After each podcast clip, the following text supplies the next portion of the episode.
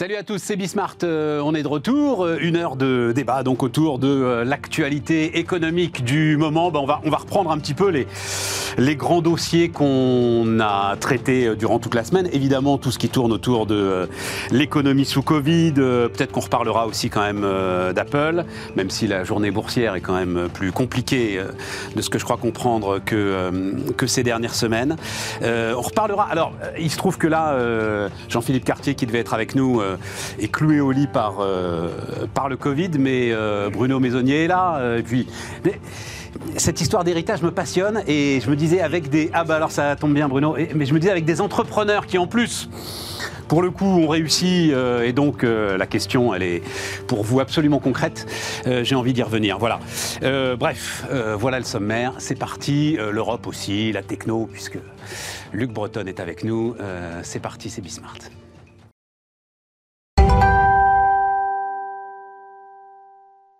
Donc, euh, Bruno Maisonnier avec nous. Euh, salut euh, Bruno, fondateur de Another Brain AI. Tiens, Kissinger, alors j'ai pas eu le temps encore de regarder.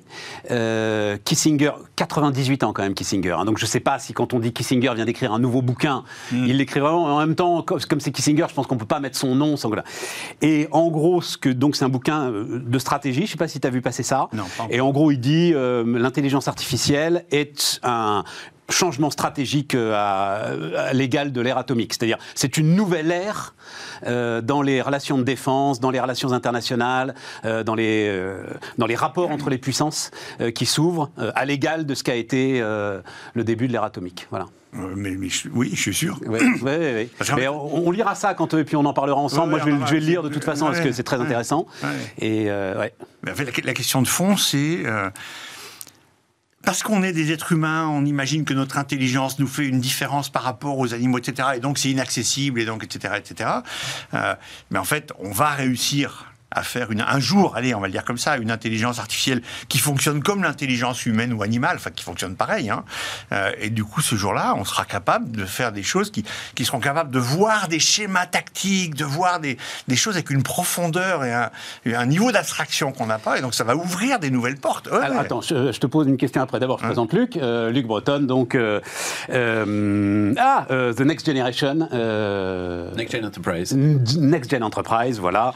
et et puis ancien euh, cadre dirigeant euh, d'Orange. Euh, ma question, mais toi aussi, Luc, tu peux en poser si c'est une intelligence humaine de plus, c'est une intelligence supérieure que, que, peut-être l'intelligence artificielle. Parce que si c'est une, une réplique de l'intelligence humaine, bon, bah, on aura un, gars en plus autour de la table quand on en aura besoin.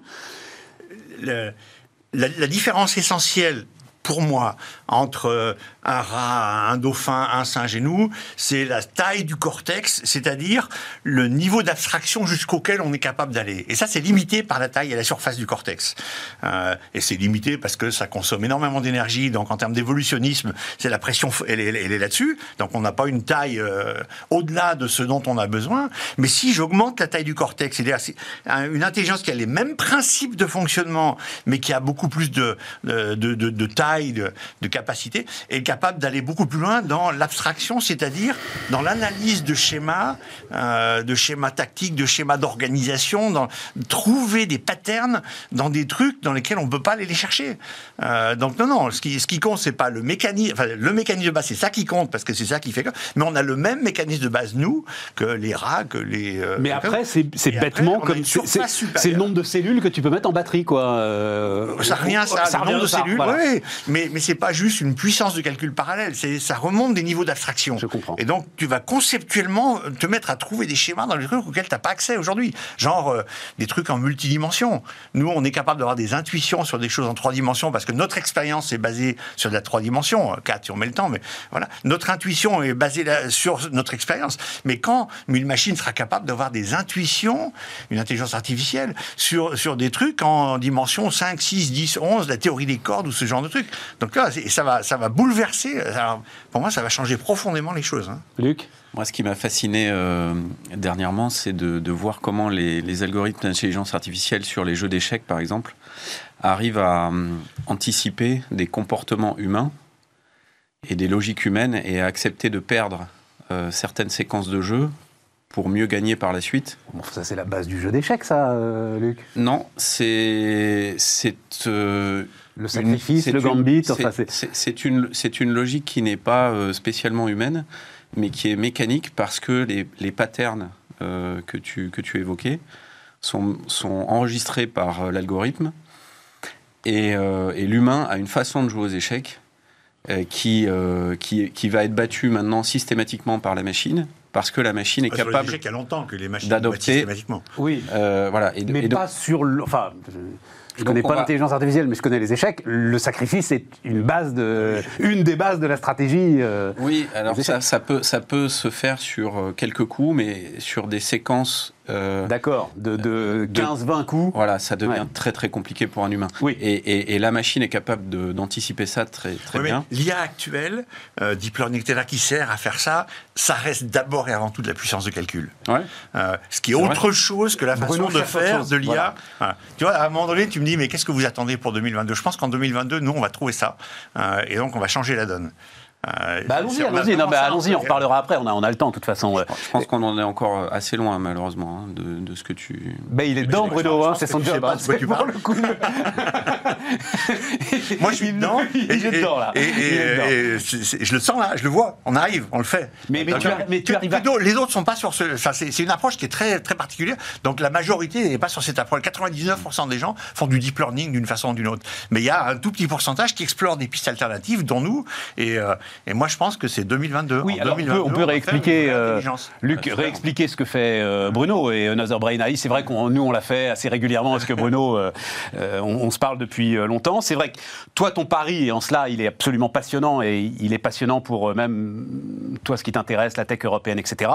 C'est que tu te dis il y a de telles puissances d'investissement sur le deep, le deep learning et l'intelligence artificielle classique, on va dire comme ça, que nous il faut qu'on aille trouver une autre voie.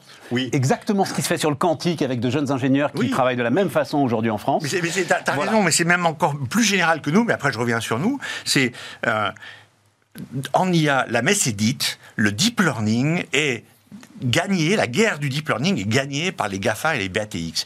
Et ce que la moindre entreprise peut faire chez nous, c'est utiliser ces outils, ces moteurs qui viennent des Américains, utiliser, ou de nous, mais qui sont dominés par les utiliser ces moteurs pour l'appliquer à des domaines et à des boîtes, ça on peut faire, très bien, mais ça reste des moteurs pilotés par les Américains. Euh, et comme ils sont plus riches, plus puissants, plus intelligents, euh, plus intelligents, parce que s'ils voient quelqu'un de plus intelligent ailleurs, ils le débauchent, ils le prennent, voilà. Donc ils sont plus riches, plus intelligents. La guerre est gagnée sur le deep learning. La seule façon de faire encore mieux et de les battre, et on peut les battre, c'est de s'y prendre par une- un chemin qui n'a rien à voir, inventer une nouvelle façon complètement différente de faire. Et un, il y a des façons de faire, et deux, ça c'est l'ADN des Français. C'est l'ADN des Français d'inventer Ouais, des façons très ça. disruptives de faire des choses. Et ça sera dans le quantique, ça sera dans plein de domaines, dans le spatial, ça sera dans le... Voilà. Mais ce qu'il faut faire, c'est pas essayer de lutter sur un terrain sur lequel ils sont plus gros, plus riches, plus puissants, c'est de, de- de sauter la génération d'après, de changer de terrain. Et sur d'autres terrains, on a des avantages, on a des forces, et là, c'est pas une question d'aligner de- des dollars. Et, pour moi, c'est la seule façon de gagner. Nous, on le fait sur l'IA, et euh, la probabilité qu'on gagne sur l'IA par rapport aux autres, etc., à court terme, euh, enfin maintenant, je peux en parler de plus en plus, quoi. Elle est colossale. hein. L'année dernière, j'ai eu une période euh, milieu d'année sur laquelle j'avais des doutes et, et vraiment, vraiment, je me remettais en question, etc. Mais on a franchi quelques étapes, donc on va gagner. Euh, en IA, en c'est- sautant des générations. ça, ça fait ma journée, comme dirait l'autre. oui, ça fait la journée. Non, mais juste alors un autre truc qui, qui, et puis qui va intéresser parce qu'on discutait avec Bruno. Je me souviens très bien d'une discussion qu'on avait eue et ça va t'intéresser en termes de management. C'est que quand tu prends un chemin de traverse, toutes tes équipes te ramènent vers la grande avenue Mais bien sûr. Mais bien sûr. qu'ils connaissent par cœur. Mais bien sûr. Et On va- sans arrêt, faut... qui, qui se connaissent par cœur, dans laquelle ils sont à l'aise, dans laquelle ils sentent qu'il y a encore du potentiel. Ouais, voilà. Enfin, c'est à un moment donné, tu veux nous parler aussi d'Elon Musk, ce mec incroyable. Euh, Et moi, je trouve qu'à Aldébaran, je bossais avec quelqu'un qui faisait des moteurs électriques, qui était un expert dans des moteurs électriques, et donc Renault lui avait demandé de bosser, c'était il y a euh, 12 ans, 15 ans, sur les moteurs électriques. Et lui, ce qu'il m'a dit, c'est, il a vu toute l'inertie de la structure qu'il voulait pas. Donc, ils avaient créé une équipe de 300 personnes, mais qui était dans un coin, qui était, etc. C'est aussi presque une façon marketing de se dédouaner euh, sur l'électrique. Mais les autres disaient, on a encore tellement à gagner. Et c'est certainement vrai. Euh, en optimisant, avant. etc., à faire comme avant en mieux. Voilà. Et c'est la tendance naturelle. Euh, et Elon Musk qui fait ce que je trouve moi génial, c'est qu'il remet tout en cause, il repart. Parce qu'en partant de zéro, maintenant, bah, tu as toujours des nouvelles technologies qui arrivent. Tu peux, si tu si n'as pas l'inertie, l'héritage, le, euh, la legacy de tout le passé, comme on dit, euh, et si tu as le fric pour prendre des paris, et ça c'est essentiel, il faut être capable de prendre des paris. Mmh. Et les milliardaires, ils peuvent prendre des paris sur leur argent à eux. Durablement. Quand tu prends des, ouais, l'argent public. Sauf qu'il ne l'était pas quand tu as pris des paris, Musk, milliardaire. Ben, en tout cas, on l'a euh, connu. Non, non, non, il l'est pas, il l'est pas. Euh, sur PayPal, non, mais après, après PayPal, si. Les premiers paris, il les a pris euh, beaucoup sur son fric à lui. C'est important parce que si tu vas chercher de l'argent public ou des fonds d'investissement, tu vas vers des gens qui ont des mandants, qui ont eux-mêmes des comptes à rendre hmm. à ceux qui ont mis de l'argent, et donc ils peuvent pas prendre de paris. La seule solution, c'est de prendre des, des, paris. Et donc les milliardaires peuvent le faire sur leur argent à eux. Et ce que je trouve génial dans France 2030, et je croise les doigts pour que ça se fasse et que ça avance, c'est que le gouvernement semble avoir envie de prendre des paris. Ah, et ça, ça c'est génial parce que pour moi, c'est la seule façon euh, de, d'essayer de sauter des générations et de doubler les autres. Mais prendre des paris, euh, alors ça nous ramène à une discussion qu'on a eue toute la semaine euh, autour de Pfizer, où donc j'ai beaucoup raconté cette interview passionnante du patron de Pfizer dans les Échos, où il raconte pourquoi est-ce qu'il a refusé absolument l'argent des Américains pour aller vite, tout simplement pour aller vite. Donc c'est-à-dire qu'il ne faut pas que la lourdeur administrative derrière euh, fasse que ton pari, euh, tu pourras le prendre, mais trop tard, quoi. Hein, c'est ça l'enjeu. Et voilà, pour être très honnête et très humble là-dessus, euh, si on a réussi à transformer Aldébaran et à gagner, c'est au début on avait des idées géniales, on a fait des robots géniaux, etc. Mais la transformation d'échelle, c'est parce qu'on a dealé avec Massasson et que Massasson est un mec capable de prendre des paris que lui et moi ça a bien Donc, marché. SoftBank, hein, alors toi tu l'appelles Massasson, voilà, Masayoshi, voilà, Masayoshi-son, voilà, qui à, l'époque d'ailleurs c'est toi qui, qui, a, qui, qui, a prononcé son nom devant moi. Euh, le premier inconnu en France. Totalement inconnu en France. Avant que SoftBank devienne SoftBank. Il est capable de prendre des paris et, il a accepté euh, de les prendre, qu'on les prenne ensemble. Et euh, voilà. Et c'est ça qui nous a aidé à, à changer d'échelle. Mais c'est essentiel de prendre des paris. Mais punaise, qu'est-ce que c'est risqué pour un homme politique de prendre des paris? Parce qu'à tous les coups, il va s'en prendre plein les dents. Ouais. Luc toi qui alors, baigne dans l'innovation, a baigné dans l'innovation pendant. Euh, non, mais allons-y, à la limite, euh, parlons d'Elon Musk.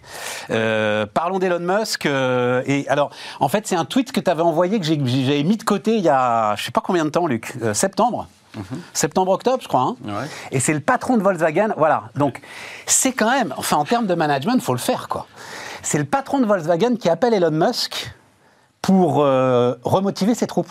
Voilà, bah moi, moi c'est pour ça que je fais NextGen en fait. C'est parce que j'ai je, ressenti le, même besoin euh, lorsque j'étais dans un grand groupe. Euh, le tu vas chercher ton concurrent? Ouais, bah oui, parce que de toute façon. Le... Donc, toi, toi, tu étais chez Orange, il fallait faire venir Xavier Niel pour euh, discuter avec les gars d'Orange? Oui, enfin surtout les surtout les GAFAM en l'occurrence, enfin ou les, les, software players, parce que ceux qui disruptent vraiment les télécoms, c'est pas des entreprises de télécom, hein. c'est plutôt les entreprises de software, hein, si je peux me permettre. C'est pas tellement. Donc c'est plutôt Eric Schmidt c'est plutôt, c'est plutôt Eric Schmidt, c'est plutôt, euh, c'est plutôt, euh, c'est, les, les, nouveaux barbares de la Silicon Valley et du, et du software. Mais euh, en l'occurrence, moi je trouve que le, l'acte du, du, patron de Volkswagen est un acte d'humilité remarquable. Le gars sort un de son de courage remarquable, d'humilité et de courage. Il sort de son conseil d'administration. Il y a un journaliste qui lui dit alors euh, c'est compliqué, le marché de l'automobile maintenant, et il dit, bah moi, euh, ce qui m'empêche de dormir la nuit, euh, c'est ma capacité à transformer le management de ma boîte, parce qu'on est à la rue. Et il y a des gens qui ont tout compris, ils s'appellent Tesla, et, j'invite Musk à expliquer à mes gars, c'est quoi l'agilité managériale, c'est quoi les purpose-driven organizations, les entreprises focalisées sur une mission? Euh, c'est quoi les petites équipes euh, pluridisciplinaires qui fonctionnent en, squad euh, et qui, fonctionnent sur une hiérarchie d'équipe et non plus une hiérarchie de subordination de capitaine, de, chef et de sous-chef. Et qui sont focalisés sur l'efficacité et qui s'adaptent en permanence.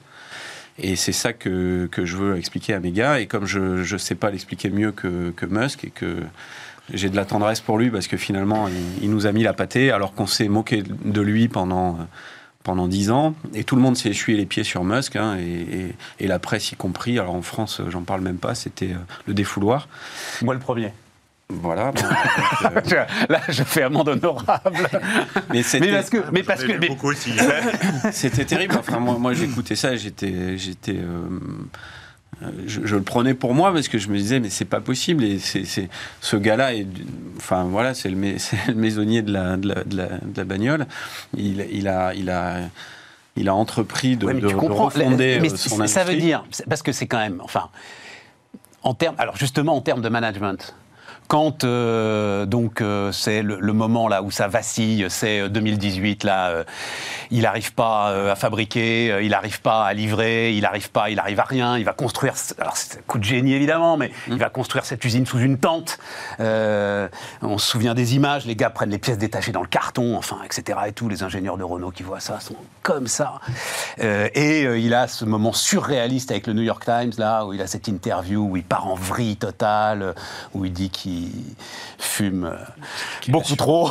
Enfin, tu comprends enfin, en termes de modèle de management, tu peux quand même légitimement douter que le gars va réussir à faire de l'industrie automobile. Quoi. Tu vois, c'est ça le. le- Ouais, mais parce qu'il fait sujet. pas de l'industrie automobile, il fait, il fait de, il fait une nouvelle industrie. Oui, mais enfin, à la fin, il faut quand même une voiture avec quatre roues et Une une, voiture, et- mais le- et le- une sécurité, une sûreté, un contrôle qualité Oui. irréprochable. À la fin, il y a quand même des gars qui seront à 130 dans sa voiture. Oui. Euh, voilà, ça c'est. Mais, mais, mais, mais cette remarque me rappelle les gens qui m'expliquaient que jamais on ferait un, un avion avec des méthodes agiles. Euh, Aujourd'hui, euh, chez Airbus, euh, la- l'agilité est du sol au plafond. Donc c'est, ces choses-là finissent par s'imposer. Ouais, ouais. Elles se sont imposées. Et ce qu'a, ce qu'a fait Musk, qui fait qu'aujourd'hui, euh, il livre euh, des millions de voitures, Un, un, un million. voilà, ben, euh, c'est, c'est le premier, c'est le plus dur. Ah, BMW en est à deux. Hein. Faut... Et- et- et- ouais, et- ça y est, il rentre dans la cour des grands. Là. Et, et pendant ce temps, euh, les, les autres constructeurs, euh, en France en particulier, sont, sont à l'arrêt. hein. Euh, Il y, a, il y a du chômage technique, euh, il y a- il y, a des ruptures de, de stock, etc. Et ben, c'est qu'ils ont internalisé euh, la maîtrise du soft euh, et qu'ils sont capables de passer d'une puce à une autre en fonction du, du stock, précisément parce qu'ils maîtrisent à tel point le code et la construction de leur, de leur chaîne de valeur euh, qu'ils l'ont internalisé euh, que c'est possible. Et c'est les seuls à pouvoir le faire. Et tu sais, Luc, Voilà. qui a expliqué ça au marché financier? Herbert Diess, le patron de Volkswagen. Voilà. C'est-à-dire que lui, et c'est quand il y a eu ce fameux moment là où euh, la capitalisation de Tesla dépassait la capitalisation de tous les autres constructeurs cotés du monde additionnés, c'est parce que, alors oui, il y avait un gros contrat avec un loueur, mais surtout parce que Herbert Diess lui-même, en présentant ses résultats, a dit mais ils peuvent changer de puce avec trois lignes de code. Nous, on peut pas. Comment voulez-vous qu'on fasse? Hein, et tu, tu- tu as parlé de. tu as parlé de Niel, ce qui, ce, qui, ce qui a fait la grande disruption, c'était leur, leur capacité à avoir internalisé quasiment de, de A à Z la création de leur box, Absolument, avec euh, 15 ingénieurs dans, dans un garage, hein, pour, pour le dire schématiquement. absolument. Euh, ça paraissait dingue. Comment on peut faire une box à 15 euh, dans un garage d'opérateur C'est possible. Et, et- et- et- alors, je ne sais pas s'il le ferait encore euh, aujourd'hui, mais à la grande époque, il démontait la box. Et il allait te chercher un petit euh, conducteur, enfin je ne sais pas comment ça s'appelle, sur lequel il y avait écrit Iliade. Et ça, c'était sa grande fierté. Parce qu'il avait designé des petits transistors, voilà, c'est le mot que je cherchais, des petits transistors qui n'existaient pas. C'est pour, Euh, ça que Et c'était sa grande fierté. Par, par rapport à ce que tu disais, Bruno, tout à l'heure, sur euh, il y a des marchés qui sont définitivement perdus, la guerre est game is over, c'est un peu ce que disait Macron sur le cloud, etc. Moi, je ne suis pas du tout euh, euh, sur cette euh, musique-là. Moi, je pense que sur tous les marchés, y compris des marchés euh, qui semblent désormais euh, verrouillés, inaccessibles, comme le cloud ou autre, euh, avec des petites équipes euh, euh, bien, bien faites, euh, une, grande, une grande autonomie, une grande agilité, et puis euh, un, caractère disruptif dans le mélange du marketing mix. On peut, on peut reprendre des positions euh, et on peut le faire tout simplement parce que finalement, la, en termes de software, euh, ce qui est inventé est à six mois de l'open source, c'est-à-dire que six mois plus tard ou maximum un an, on a accès à ces codes d'une manière ou d'une autre dans, des communautés open source. Et donc, on ne peut pas être complètement à la ramasse de ce qui se fait de mieux dans le monde euh, sur, euh, en matière d'algorithmique. Et donc c'est quand même possible pour des acteurs qui sont très agiles et qui n'ont pas la lourdeur, y compris des GAFAM hein, qui deviennent lourds à leur tour. hein. Je, Faut je me pas suis mal exprimé. Hein, C'est exactement C'est pas du tout ça que j'ai dit. J'ai pas dit des marchés, j'ai dit des technos, des chemins. Des chemins pour adresser le marché. Ouais, voilà, c'est ça. D'accord, donc on est d'accord. Ah oui, moi, oui, totalement. Moi, je pense que des petites euh, organisations, et je pense que l'avenir est aux petites organisations. Moi, je, je crois, je crois que les grands corporates, il, va, il, il y en, il y en aura quelques-uns qui seront ultra puissants. des- C'est le club des 1000 milliards, etc. Mais je pense que massivement, l'avenir va être aux, aux petites, euh, aux petites structures, aux, aux PME, euh, extrêmement euh, smart, euh, extrêmement capables de- d'aller chercher justement le bon Mais morceau d'algorithme. avant Pardon? Tu disais l'inverse trois phrases avant, en expliquant que ce qui faisait la grande force de tous ces gens-là, c'est l'intégration. De quel. euh, Miel, Apple, euh, Non, oui, Non, oui, non, non, c'est l'intégration. Non, c'est pas l'intégration, c'est la capacité de posséder le produit. De posséder le produit, c'est-à-dire d'avoir développé un produit euh, de, de, de, de A à Z, en fait, hein, euh, et d'être pas dépendant euh, d'une multitude de fournisseurs pour assembler quelque chose. Le, le- je parle du cœur du produit. hein. Le cœur du produit d'une Tesla, Mhm. c'est bien le soft et c'est pas le châssis de l'automobile. Euh, et donc, de pouvoir connecter le soft à la bonne puce, c'est euh, la capacité qu'a Tesla, que n'a plus euh, un Renault, un Peugeot ou euh, euh, un Stellantis, etc. Et donc c'est retrouver une sorte de souveraineté, si tu veux, business sur ce qui fait euh, ta différenciation. Oui, mais Ouais. je- j'ent- j'entends ça, mais je je challenge un point. Il a commencé quand, Tesla, Elon Musk? Oh là, euh, Ah. je sais plus. 2016 Qu- 15 Donc ça fait, on parle de... euh, Moins de 10 ans. Une poignée d'années. Ouais. Mhm. Donc c'est-à-dire, c'est pas non plus. Et donc ça veut dire que de, pour des constructeurs automobiles qui sauraient faire, qui savent faire tout un tas de trucs que Elon Musk ne savait pas faire au début, de dire bah tiens, nous aussi on va faire une bagnole autour du logiciel. etc. Ils pourraient en quelques années. Hein. Donc pour moi la question c'est que c'est pas là parce qu'ils le font pas, ils le feront pas. Ils, pourront pas, c'est pour d'autres raisons. Mais c'est ce que tu nous expliquais avec tes moteurs électriques euh, chez Renault. C'est exactement ce qu'explique. euh, Des raisons euh, de Des culture. raisons, tout à cul- fait, des raisons culturelles, de, de, de, de- sinon les autres faire. Et à un Bien moment, as moi, je me souviens d'IBM il y a très très très longtemps, qui était la grosse boîte euh, d'informatique avec des ordinateurs géniaux. Et quand sont arrivés les PC, et moi je me souviens avoir une discussion avec le, le- le- le représentant euh, IBM France en lui disant mais qu'est-ce qui va vous rester? Il me dit, Pff, t'inquiète pas, les PC, ça va jamais. Voilà. Et en fait, IBM a réussi à survivre dans les PC parce que le patron d'IBM a dit, on va jamais y arriver avec la structure d'IBM. Ils ont créé une filiale dans Ouais, un coin sûr, en disant, bien sûr. et on fait. l'autonomie. C'est ce qu'on expliquait lors de la dernière émission sur le fait faire que ça. les- les- la, la disruption euh, sur, sur WhatsApp, et euh, j'avais parlé de l'exemple de Libon euh, qui a été euh, spin-offé de- d'Orange, Mmh. qui marche très bien aujourd'hui. Euh, on a besoin de le faire en dehors de la culture euh, qui n'est pas, euh, qui n'est pas capable de Mmh. se dis- disrupter elle-même. Tiens, puisqu'on est, on va terminer. Euh, là aussi, c'est un truc que j'avais mis de côté pour toi, euh, Ah Bruno, ouais. qui est quand même très impressionnant. Donc, euh, on va voir. Je ne sais pas si euh, on peut le mettre maintenant. Ah oui. le, le petit film là du petit robot, voilà. Qui, euh, alors, on- on- on- je ne sais pas s'il est bouclé, s'il est bouclé comme ça, laissez-le. On va le passer plusieurs fois. Et euh, ça, ce sont des moteurs électriques en fait, Bruno. C'est ça qui, Oui, qui donnent. Voilà. C'est rien d'autre que ça. Ça- alors, pour, pour moi, la robotique, il y en aura besoin, il y en aura de plus en plus, mais alors cela, on n'en veut pas. alors, vas-y, dis-moi pourquoi, pourquoi ça t'en veux pas? Mais parce que ça, ça, ça fait peur, c'est effrayant, ça, ça, fait, ça fait résonner plein de fantasmes, plein de sujets, mais surtout, on n'en a pas besoin. On a besoin de robots qui ont une fonction.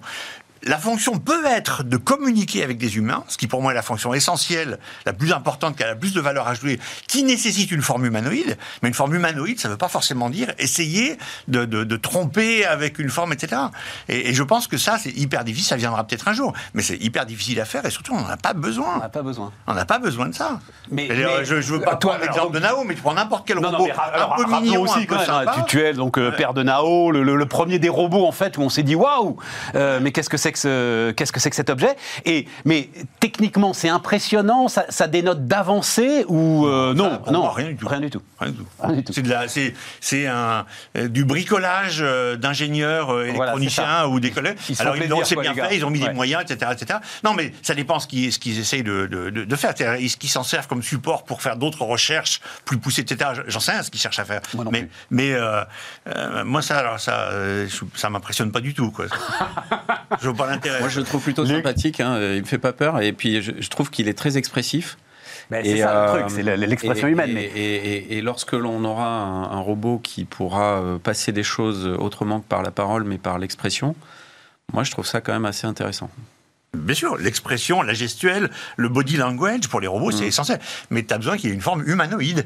Tu pas obligé qu'il essaye d'avoir une forme qui représente la peau, la façon de sourire, etc. Tu pas obligé de ça.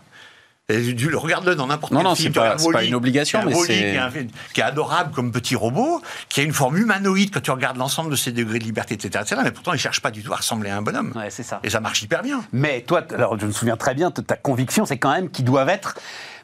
Je crois qu'à un moment, tu m'avais dit mignon, c'est-à-dire. Ah bah, bien sûr. Voilà, il faut Bah- absolument qu'ils soient sympathiques. Attends, j'insiste encore, ça dépend ce qu'ils cherchent à faire. Si tu veux un robot aspirateur, t'as pas besoin de Oui, ça. on est d'accord. Si l'objectif numéro un, c'est par exemple l'assistance aux personnes âgées, et l'assistance aux personnes, qui est un vrai business, qui est une nécessité, on aura des robots pour faire ça, il faut qu'ils soient acceptés positivement par les gens. Donc il faut qu'ils soient mignons, sympas, doux, qu'ils fassent pas peur, que, ouais, et qu'ils fassent pas peur à monsieur, madame, tout le monde. Mais en même temps, il y a des exigences de robustesse, de prix, de choses comme Bien ça sûr, qui font que euh, designer un truc pareil.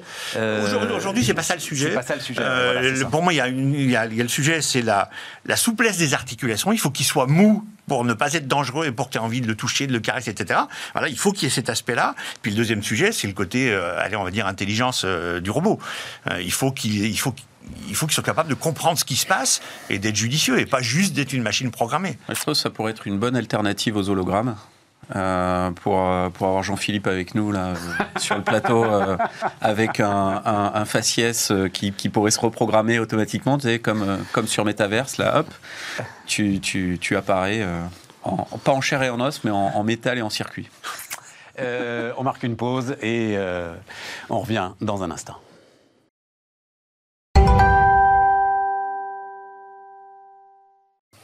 On repart alors donc avec ce avec quoi euh, on aurait dû commencer, mais en même temps la discussion était passionnante.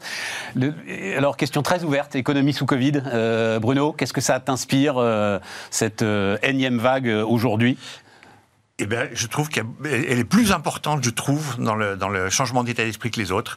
Elle marque plus euh, parce que c'est une fois de plus, parce que on sait ce qui va nous arriver, parce que les premières fois, il y avait presque un côté, on est dans un film, et on vit un truc exceptionnel, etc.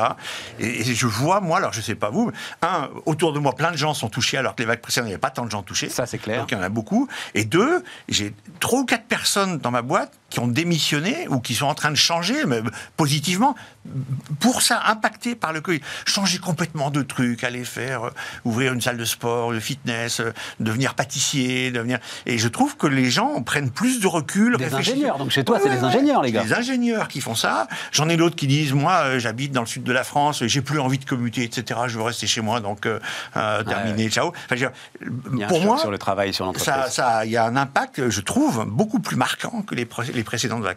Luc Moi, ce que je constate, c'est euh, tout ce qui était prévu en physique, donc les séminaires, les workshops, etc., sont décalés là, de, Ouais. de- de- au moins 15 jours. Ouais. Euh, par contre, rien n'est arrêté, contrairement aux autres vagues. C'est vrai. C'est-à-dire, on remet pas s'inédier, on, on continue à vivre et on, on vit normalement, modulo ce que je viens de dire. Euh, ça, c'est la, ça, c'est la première chose. Et ensuite, la bonne nouvelle de ce bazar, c'est qu'effectivement, ça touche tout le monde. Et que je pense que tout le monde se dit finalement, on va arriver à cette fichue immunité collective très vite, mécaniquement. Et ça, c'est quand même, ce serait quand même euh, le clou du spectacle. Et- ce serait quand même la bonne nouvelle, honnêtement. et- et rapidement, Luc, ce que, ce que disait euh, Bruno, c'est-à-dire, et c'est ton job, l'accélération de. euh, Ouais, de se reposer des questions. ouais, et puis d'une entreprise euh, écartelée. Complètement, enfin, aujourd'hui, bon, on en a beaucoup parlé, hein, la grande démission aux États-Unis. Là, les tout derniers chiffres euh, qui sont tombés sur le- le- l'emploi aux États-Unis montrent que ça augmente encore. C'est-à-dire, il y, a- il y a une disparition encore plus importante de la population active. Euh, il y a de sacrées questions qui se posent autour de l'entreprise et autour de l'entreprise comme creuset de notre journée euh, sociale. euh, voilà. Bah, Il y, a y quelque chose d'assez euh, dingue, c'est que tout le monde dit les, les talents euh, veulent s'en aller, et euh, tout le monde dit euh, j'ai une carence sur, euh, je, je veux recruter beaucoup plus. Ouais.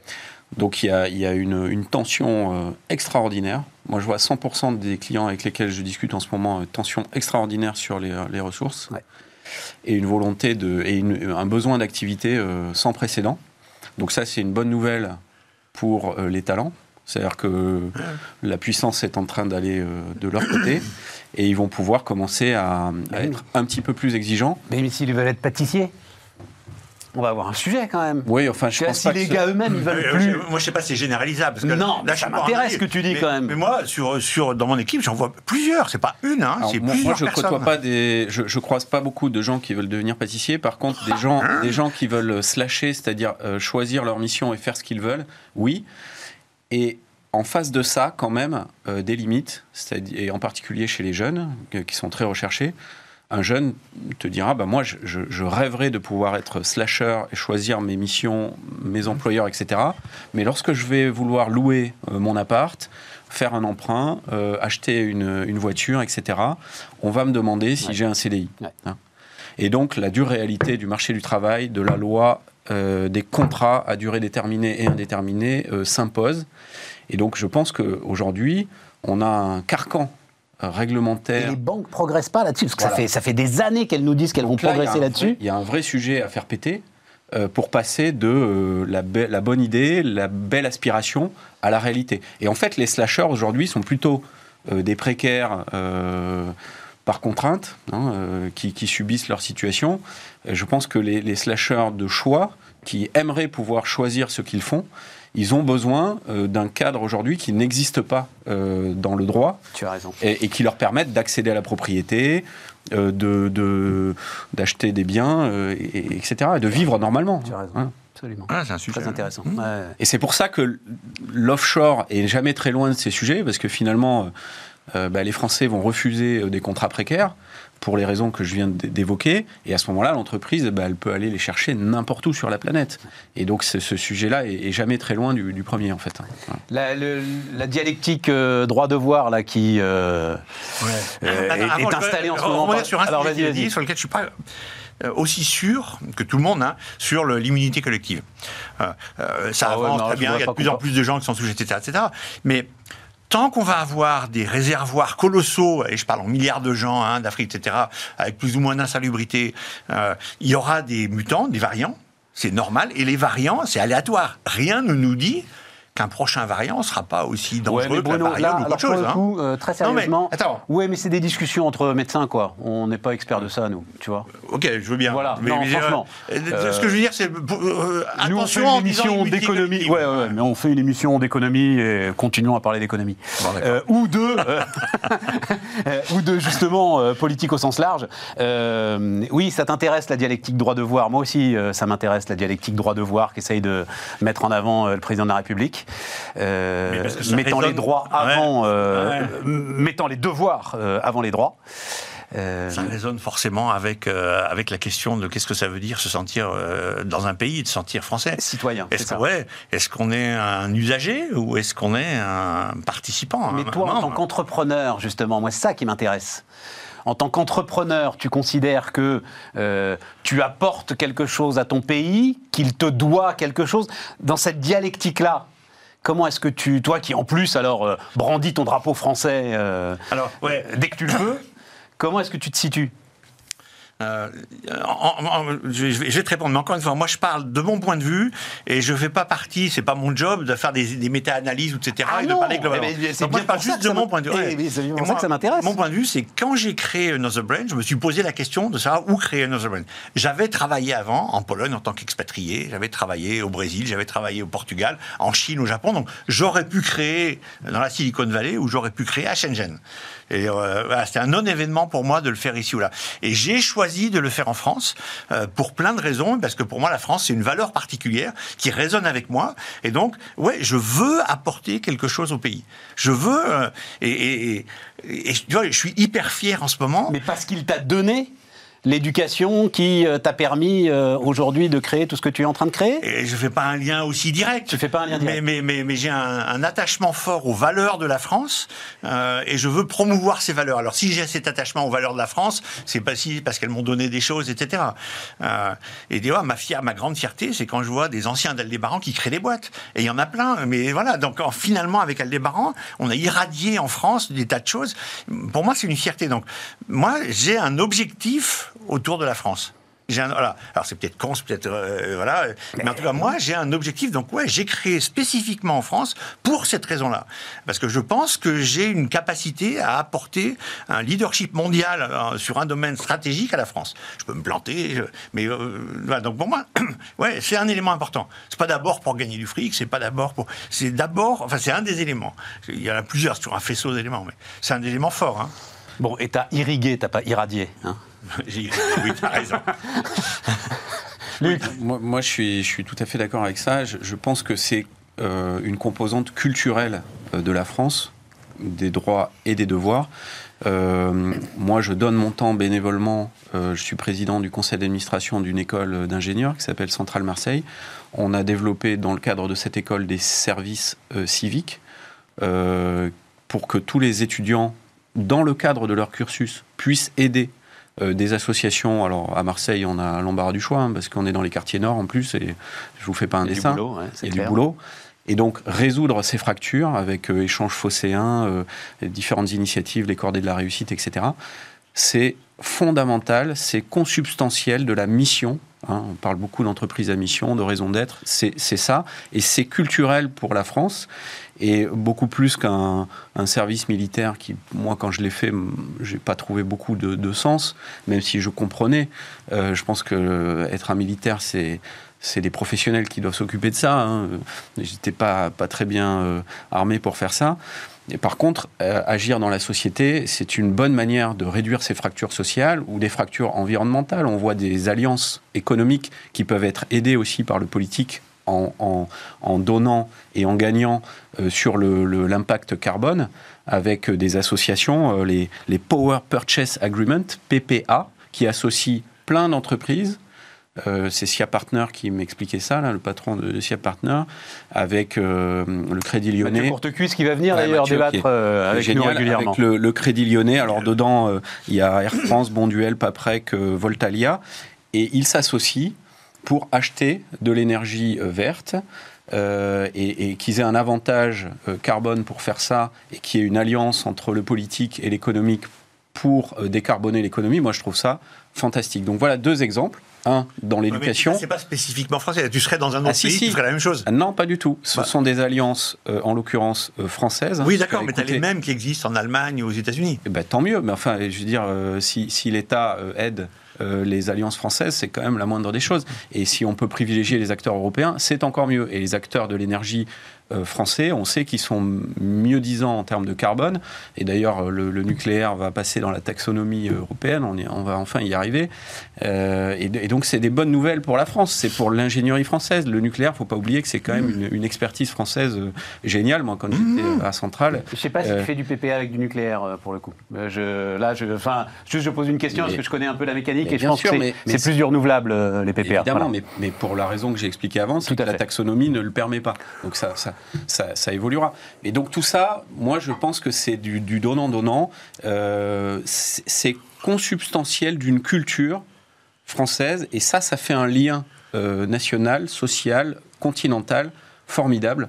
Moi, je trouve que c'est bien sûr quelque chose que l'on doit structurer. Consubstantiel, c'est on voudrait que ça soit consubstantiel. Absolument. Mais si, mais la majorité, je suis pas sûr que la majorité des gens pensent ça. Hein. Eh ben, d'accord, mais s'il si, n'y a pas ça, il n'y a pas de nation, il n'y a pas de contrat social, il n'y a, rien. Moi, je, je, je, ah. je, pense que ça doit. C'est ce qu'il faut qu'on porte mais bien sûr. Euh, à bout de bras de toutes nos forces dans toutes nos actions en réalité. Et moi, en tout cas, j'ai fondé NextGen pour développer des entreprises à impact et à mission. Voilà. Mais forcément, on pense à JFK et à Khalil Gibran avant lui qui est à l'origine de cette phrase. C'est exactement ça le sujet, quoi. Ne vous demandez pas ce que votre pays doit faire pour vous, mais exactement, ce que vous pouvez faire pour lui. Et, d'ailleurs, on voit là-bas, tout le monde trouve ça normal aux États-Unis. Et pourquoi chez nous, on ne trouve pas ça normal, quoi? On, voit de plus en plus euh, d'acteurs politiques qui sont euh, euh, déprimés, désemparés, parce qu'ils voient que finalement, ils ne changent pas tant que ça le réel. Je pense que les entrepreneurs, nous, on a la capacité de changer le réel tout de suite. Et il suffit de le décider. Oui, mais moi, je suis très intéressé à vous entendre. Euh, mais bon, euh, c'est pas forcément une surprise, mais ce sera peut-être plus une surprise pour ceux qui euh, nous écoutent ou qui nous regardent. Euh, tiens, bah, on peut parler justement de toutes ces licornes aujourd'hui en France. Là, la dernière en date, donc c'est Payfit, c'est ça, hein, qui vient d'avoir le, le, label hier soir à l'occasion d'une levée de fonds. Dans le discours de Frédéric Mazzella, par exemple, Blablacar, c'est très très clair que c'est un, quelque chose. De, ils sont ancrés, ils ont les pieds dans le pays. Voilà, c'est ah ben absolument pas euh, euh, telle la Startup Nation telle qu'on l'a décrit, euh, des mecs qui sont hors sol, qui sont dans les avions, qui, comme tu le disais, pourraient travailler n'importe où. Oui, ils pourraient travailler n'importe où, mais ils travaillent là. Mmh. Et, et, tous ceux qui travaillent savent que c'est peut-être pas l'endroit le plus simple où travailler. Donc, donc voilà, c'est ça qui est, c'est ça qui est intéressant. Alors Payfit, d'autant plus que. Alors, raconte-moi Payfit parce que je, je, les ai connus, mais. Euh, bah, moi, moi, depuis que je suis entrepreneur, je n'ai jamais émis une feuille de paye autrement qu'avec Payfit. D'accord. Je ne sais pas t'expliquer comment on fait autrement. Logiciel mais de paie. Moi, je suis totalement nul pour faire ça et je suis incapable de suivre la législation des, tout le, la, tout, de la paye. Je te, rassure, tout le monde. Tout ça, la paye, alors ça, c'est. Tout, tout ça m'intéresse absolument pas par ailleurs, mais je dois dire que j'ai trouvé un jour euh, quelqu'un de Payfit qui m'a expliqué euh, où il fallait que je rentre, quel chiffre, euh, sur quel bouton cliquer pour générer les, feuilles de paye, que tout ça se mettait à jour euh, parfaitement en fin de séquence, que je mettais les, les, durées de, maladie, de vacances, de congés, des mmh. notes de frais, etc. Euh, voilà, et tout, tout ça se, se, débrouille tout seul. C'est extraordinairement simple ça coûte pas cher. Voilà, je suis pas commercial, j'ai pas d'action chez eux, mais c'est. mais ce qui est génial, parce que ça, dans, dans ça, t'as as des géants sur euh, les logiciels de paie. Je me souviens très bien quand j'avais reçu le jeune gars de Payfit, moi j'avais dû le recevoir il y a 5 ou 6 ans, puis je l'écoutais, puis je devais penser qu'il avait aucune chance, parce que tu as ADP qui doit faire, je sais pas, 40 millions de feuilles de paye par mois, euh, tu as Cégide qui en fait, enfin voilà, tu as, des géants, et donc le gars, euh, bah, il a pris un chemin de traverse, enfin l'équipe, parce que c'est une équipe, hein. ils ont pris un chemin de traverse pour aller faire réinventer un truc. Alors, vieux comme le monde, mais d'une complexité épouvantable. Ça, je t'assure. Voilà, donc t'as pas besoin de, euh, pas besoin d'un expert comptable pour faire une feuille de paye, ça c'est une certitude, et, euh, encore moins pour le pour l'éditer. La, et tiens, euh, puisqu'on est là-dedans, Greenly aussi qui t'intéresse. Alors celle-là, je l'avais repérée il y, a, y a un petit moment aussi. Voilà, c'était je crois que c'est il y a un an que j'en parlais et effectivement j'avais été assez impressionné. Donc Greenly est une application qui te donne la possibilité de calculer en temps réel, en fait, ton empreinte carbone. Je ne sais pas si c'est... Euh, comment dire Ça peut être assez vite flippant, tu vois, euh, ce genre d'outil. Tu vois, un peu le gars qui prend sa température tous les jours, quoi. Voilà. Voilà, mais bon, une, fois qu'on l'a. prendre sa température tous les jours. Non, mais on n'est pas obligé de la regarder tous les jours non plus. Euh, on peut la regarder quand, quand on a des symptômes. le, bilan carbone, alors, ça, ça, ça tend à digitaliser, automatiser, il faut rester modeste. Hein. Tout ça est quand même très approximatif aujourd'hui. On... Mais ça va s'affiner et comme tout, quand tu es capable de plugger euh, un ERP, euh, l'alias comptable, euh, les stocks, tu, commences à avoir quelque chose qui passe du tableau impressionniste à quelque chose d'extrêmement précis. Et tout ça va, venir. Et ce que, ce que va permettre des, logiciels comme, comme Greenly, Alexis Normand est un entrepreneur formidable, c'est euh, petit à petit euh, de rendre euh, la comptabilité carbone moins chère que la comptabilité financière.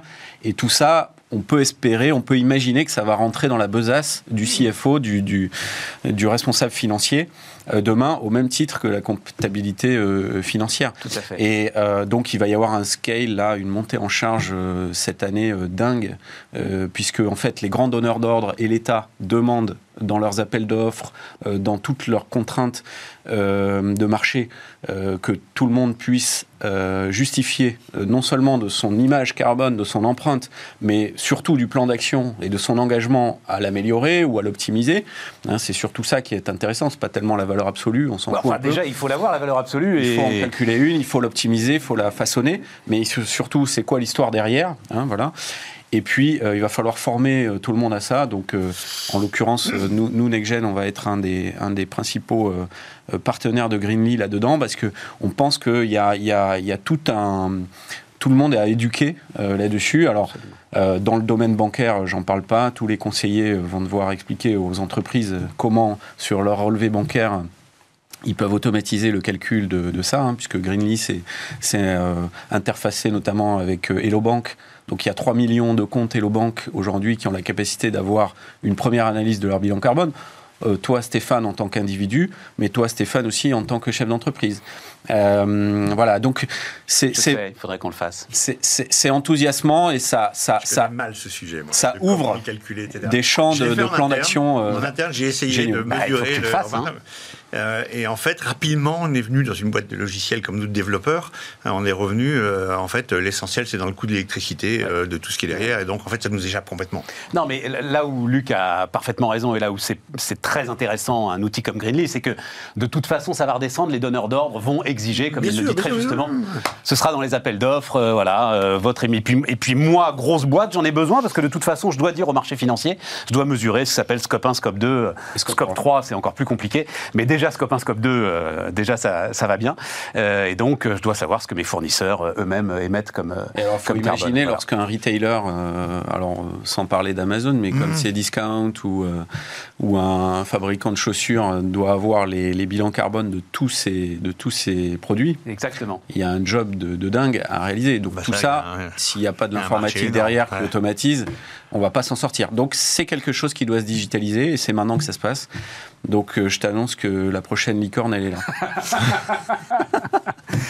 Et, ça, euh, alors il faut pas, il faut euh, juste rapidement parce que je veux qu'on parle de l'héritage aussi. Il y, a, un réel changement. Donc toi, tu as été à la tête du technocentre d'Orange pendant des années. Tu as, baigné dans les startups.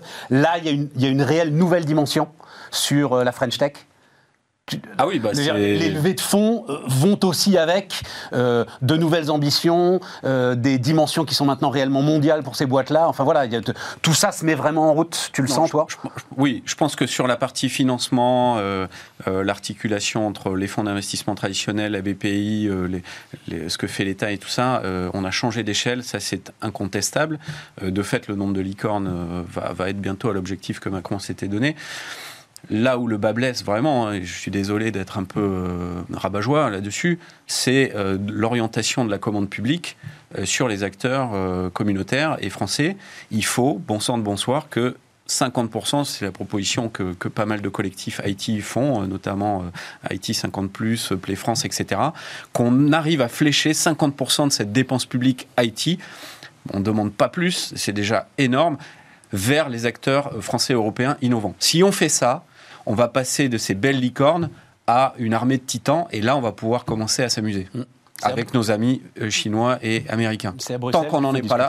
Oui, mais Voilà. bah, Bruxelles, mais C'est l'un des points de la présidence il faut, il modifier la loi. Moi, je, je- je- Il faut modifier retrouvé- le- les appels suis- d'offres européens, absolument. je me suis retrouvé dans une réunion avec des gens de, de- de Bercy qui, m'expliquent- qui me disaient, de bonne foi, hein, euh, désolé, mais ce que vous voulez faire, on, on ne sait pas le faire par la loi. Donc il faut modifier la loi, il faut le faire au niveau national au niveau euh, européen pour arriver à flécher euh, ce, que, ce que je dis là, et c'est du bon sens paysan. hein, Il se euh, trouve que, moi, je discute avec des acheteurs publics dans un, un cercle de discussion entre eux. Euh, ils se mettent la tête à l'envers pour essayer de tordre l'appel Bien d'offres. sûr, bien pour sûr. faire- mais tu peux pas non plus aller trop loin parce que les gars de Bruxelles sont pas complètement idiots. Donc, tu essayes de mettre des conditions dont tu sais que seuls un certain nombre de, euh, d'entreprises françaises ou européennes pourront les, pourront les remplir. Mais, euh, mais il faut faire des, des acrobaties Oui, mais- euh, juridiques pour, euh, pour y arriver. Quoi. Tu- enfin, Et ça, le- tout à les deux, fait vous d'accord. infiniment mieux que moi ces sujets-là, mais il ne faut pas oublier euh, le fait que si on faisait ça, si on tord et on change les réglementations européennes, etc., etc., les Chinois et les Américains vont le faire encore plus, euh, et donc on aura encore plus de mal Encore à plus que vendre. quoi? Non, Ben bah, oui, mais en- Thales, Dassault, et... mais non, mais c'est, Non, mais c'est juste- On a un pays exportateur quand même aussi. Pour, pour nous, Euh, c'est juste euh, ca- catch de gap, hein, c'est- juste rattraper notre retard en la matière. Et le DMA, le DSA, la Digital Market Act, euh, Digital Service Act, qui sont actuellement euh, euh, dans le dans l'actualité de la présidence française de l'Union européenne, euh, visent à, ça, déjà à museler ce qu'on appelle les gatekeepers, c'est-à-dire ceux qui donnent accès euh, aux services, à s'assurer que ceux-là restent neutres, euh, qu'ils arrêtent de bundler, qu'ils arrêtent de, privilégier en permanence leur- leurs solutions et de taxer euh, et finalement de faire le rôle d'un État, mais au niveau d'un acteur économique privé, ce qui est qui plus est extra-communautaire, ce qui est assez scandaleux. Donc arriver à, à déjà à museler ça et ensuite à, permettre à une diversité technologique européenne de naître et de se développer. Et les licornes, ça n'est pas suffisant. Il faut qu'on arrive à classer dans le Financial Times 500, donc dans le, 500, le top 500 en Valo et en Capi, des boîtes technologiques européennes. On n'y est pas arrivé depuis 25 ans. Et ça, il faut que ça cesse. Il faut qu'on arrive à transformer ces licornes en titans. C'est ça vraiment l'enjeu. Et la commande Même publique. Pas ah mais non, mais Dassault Systèmes est, petit. Euh, malheureusement, c'est aujourd'hui le, dernier, c'est SAP. D'accord. Dans le logiciel, et c'est un vieux de la vieille. Non, et puis alors juste pour finir là-dessus, euh, ils le font déjà les autres, Bruno. Hein. C'est-à-dire que l'Europe est la seule euh, à avoir un code des marchés publics qui t'interdit de privilégier ton territoire géographique. C'est quand même. Mais c'était une autre époque. Hein. C'était une époque de naïveté où on pensait que, et j'ai dû penser ça moi aussi d'ailleurs, que le commerce, le marché, les échanges allaient libérer tout le monde. Tu vois. Bon, visiblement, l'entrée de la Chine dans l'OMC, tout ça. Voilà. J'essaie toujours de relativiser un tout petit peu quand ça paraît tellement simple, c'est une évidence, pourquoi ça se fait pas, etc., etc., etc. Et, euh, ça se fait L'Europe exporte énormément et l'Europe veut aussi protéger ses exportateurs. Là où tu as raison, ah. non mais alors pour aller au fond du truc, pour aller au fond du truc et là où tu as raison, pourquoi ça ne se faisait pas jusqu'à maintenant? Parce que le premier des exportateurs, l'Allemagne, bah s'y opposait absolument. Bah oui. Comme il s'opposait à une taxation particulière des Gafa pour ne pas avoir euh, des barrières douanières particulières aux États-Unis. Mmh. Les temps ont changé. voilà, euh, la coalition a changé. je prends, et, je prends. Et nous avons une grande chance, c'est que la Chine est à l'arrêt, que l'Allemagne se rend compte que quand même euh, la puissance mercantile exportatrice, il va peut-être falloir trouver un autre modèle. Et donc voilà, on est là-dessus et, euh, c'est ça qui est passionnant. L'héritage. Alors l'héritage, il nous reste il nous reste 7 minutes. Hein, donc on en parlait hier. contre taxer plus l'héritage, etc. Pour une raison bien simple, c'est un des moteurs énormes pour les entrepreneurs pour entreprendre.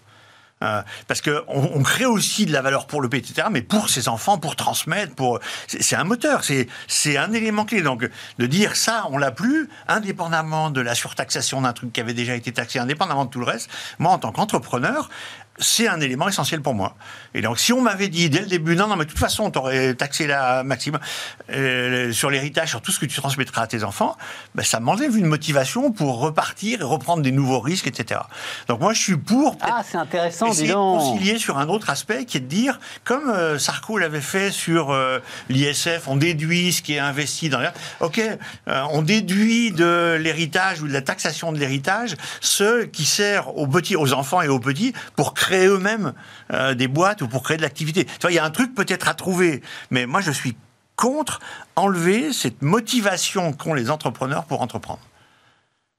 Et je parle à un entrepreneur qui a entrepris à un certain âge. Euh, oui, mais c'est-à-dire c'est un élément aussi. qui à, à, 20 ans, à 20 ans, tu fais pas la même chose. Non, parce que j'ai absolument aucune illusion sur la puissance capitalistique que pourra dégager Bismarck, tu vois. Alors là, mon gars. Euh... Tu sais pas, hein mais transmettre, c'est un moteur fort. Euh, c'est, le, premier, le premier moteur de l'entrepreneuriat, c'est la liberté. C'est voilà. Oui. Euh, Et sans compter qu'il y a un autre élément qu'il faut, faut pas oublier sur les questions d'héritage. c'est que maintenant, on hérite, euh, en gros, quand on arrive à la retraite. Hein. Il y a une évolution démographique qui change le problème. Parce que tu es sensible à ça quand même, euh, Bruno. Aussi. Cette idée, donc c'était cette fameuse note, donc on en a parlé hier, hein, euh, du Conseil d'analyse économique, qui dit quand même que dans les années 70, 30% des patrimoines étaient hérités en France. Aujourd'hui, c'est 60%. Je crois que c'est ça, hein, le chiffre. 70, je le dis. 70%. C'est-à-dire, tu es quand même dans une société aujourd'hui, la nôtre, où alors les, strates sociales sont complètement figées, mmh. et, et l'héritage ne fait que... enfin, c'est c'est exponentiel en fait.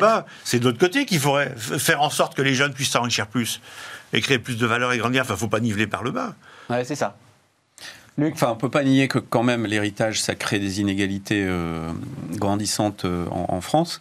Euh, moi, je suis contre la taxation de l'héritage. Par contre, je suis favorable à copier ce qui se fait aux États-Unis avec les Giving Pledge. Euh, qui permet. Euh, C'est-à-dire, comment bah, ça marche Ça veut dire quoi En gros, tu décides à 100% de ce que tu veux faire de ton héritage, de l'héritage que tu vas léguer. Euh, il n'est pas normal aujourd'hui que tu sois obligé par la loi, par exemple, de donner X% de ton héritage à tes enfants. C'est mécanique en, France. tu devrais pouvoir le faire, mais tu devrais ah aussi pouvoir toi, décider. c'est l'inverse. Tu veux qu'on puisse déshériter les mômes bah, tu, devrais, tu devrais pouvoir décider de ton vivant. Non, mais il est, vide le sujet. Non, non, pas du tout. Parce que la question, c'est la taxation. Non, mais on n'est pas parfaitement. Non. Mais justement, mais justement, donc j'y viens. C'est tu devrais pouvoir décider à 100% de ce qui concerne ton patrimoine finalement, c'est quand même toi qui l'as créé, de ce que tu vas en faire. Et si tu veux pouvoir, de manière philanthropique, donner ça à une fondation euh, qui a euh, justement une mission Je qui te tient particulièrement à cœur, à ce moment-là, que, que ça soit défiscalisé, moi, ça me semble très, euh, très normal, très intéressant. Si tu veux donner une part à tes enfants, mais finalement euh, pas si grande que ça, parce que tu te dis, bah, moi, l'investissement que j'ai donné le plus à mes enfants, c'est une bonne éducation, c'est un bon cadre familial pour se débrouiller par eux-mêmes, tu dois pouvoir décider à 100%, selon moi, de ce que tu fais de ton argent. Euh, il ne s'agit pas forcément de déshériter, mais Ça me choque pas, moi, je suis d'accord. avec mais, mais, mais je, vois, je vois rien de choquant. Et aujourd'hui, ça n'est pas possible en France. Et moi, c'est ça qui me choque beaucoup plus. C'est un autre sujet, mais oui, ça me, ça me- je suis d'accord. Moi, alors, puisqu'on n'est que trois, euh, je peux- le problème que j'ai, si tu veux, Bruno, c'est exactement ce que tu as dit. C'est-à-dire que euh, c'est des gens de 65-70 ans qui héritent de fortunes qui sont léguées par des centenaires. C'est de l'argent qui dort. Tu comprends? Ouais. C'est ça le problème. Oui, ouais, mais ça, on pourrait C'est de l'argent qui un dort. héritage, une transmission aux petits-enfants. Ouais. Ça, c'est facile. C'est- autre oui, chose oui, mais alors, changer le taux de euh, taxation. C'est un autre sujet, c'est que ça devient une mauvaise allocation d'actifs. Parce que rien ne te dit en fait. que- mais alors, c'est ce que vont me dire mes amis libéraux, c'est que le, le donner à l'État, c'est encore pire. Mais rien ne te dit que ces petits-enfants sont ceux qui sont les mieux euh, outillés, équipés, aventureux pour faire une bonne utilisation de, de cet argent. Euh, voilà, donc d'où Oui, euh, même- l'idée d'une même Ta taxation. famille, tes gènes, et c'est as envie, c'est un de tes moteurs à Non, toi. mais j'entends ça, Et, si tu veux le donner, effectivement, l'État, c'est encore pire. Euh, et moi, je pense que j'aime bien l'idée de tu peux le donner à qui tu veux, et j'aimerais bien l'idée de pouvoir faire hériter directement les petits-enfants, plus facilement. Enfin, aux, aux États-Unis, hein, les, les principales actions de, de philanthropie ou, de- ou à mission euh, sociale ou responsable sont, sont financées par les dons euh, de, de- de riches personnes. Ouais. Euh, bah, on a tous en, en tête euh, Berkshire Hathaway. hein, Oui. les- Warren Buffett. Warren Buffett, bon, et ses, ses enfants n'ont pas besoin de sa fortune pour, euh, pour s'éclater dans la vie, et, et- et- ou Bill Gates, ou, etc. Et donc ça, ça permet vraiment de, de- de financer des projets. euh, Oui, bien sûr, mais c'est difficile de. de J'entends, hein. Il y a une différence entre Bill Gates et toi, quoi. Non, c'est difficile de, de comparer ce qui se passe dans un pays où le taux de taxation global toute ta vie est beaucoup plus faible que l'autre Oui. et de dire euh, à la sortie, Oui. Euh, bah, ils en ont plus à donner et donc ils ont une préoccupation de donner. Alors que nous, on taxe toute vie beaucoup, beaucoup, beaucoup et puis à la fin, on dit, bon, maintenant, ce qui reste, on va te le taxer encore. Tu vois, y a, Enfin, moi, tu je, peux pas moi, isoler l'un de l'autre. Je suis opposé à augmenter la taxe, je l'ai dit, je l'ai dit Ouais. en préalable, donc c'est pas mon sujet. Ouais. Mon sujet, c'est de pouvoir orienter euh, ton héritage là où il te semble qu'il va avoir le meilleur usage. Et moi, mon Voilà. sujet, j'entends, et moi, mon sujet, c'est de faire en sorte que la France crée plus de valeur, qu'il y ait plus d'entrepreneurs. Parce que Et ça, c'est un le, le problème de fond de la répartition de la valeur, de, de plein de trucs qui se passent en France, c'est qu'on est un pays qui s'appauvrit. Et, et on, on parle de- des hôpitaux, il y a moins d'argent dans les hôpitaux, il y a, on voudrait en mettre plus, on voudrait mettre plus d'argent dans l'école, on voudrait mettre plus d'argent dans la police, dans la justice. Euh, il faut d'abord créer de l'argent pour pouvoir le- la répartir. Et le problème de fond, c'est ça. En France, il faut à tout prix créer de la valeur. C'est ça le sujet de fond de la France pour Et moi. transmettre une entreprise en entier plutôt qu'en morceaux. Euh, Les amis, on est au bout. et je vous en remercie. Euh, demain, euh, Aurélie Planex. Et puis nous, on se retrouve lundi sur Bismart.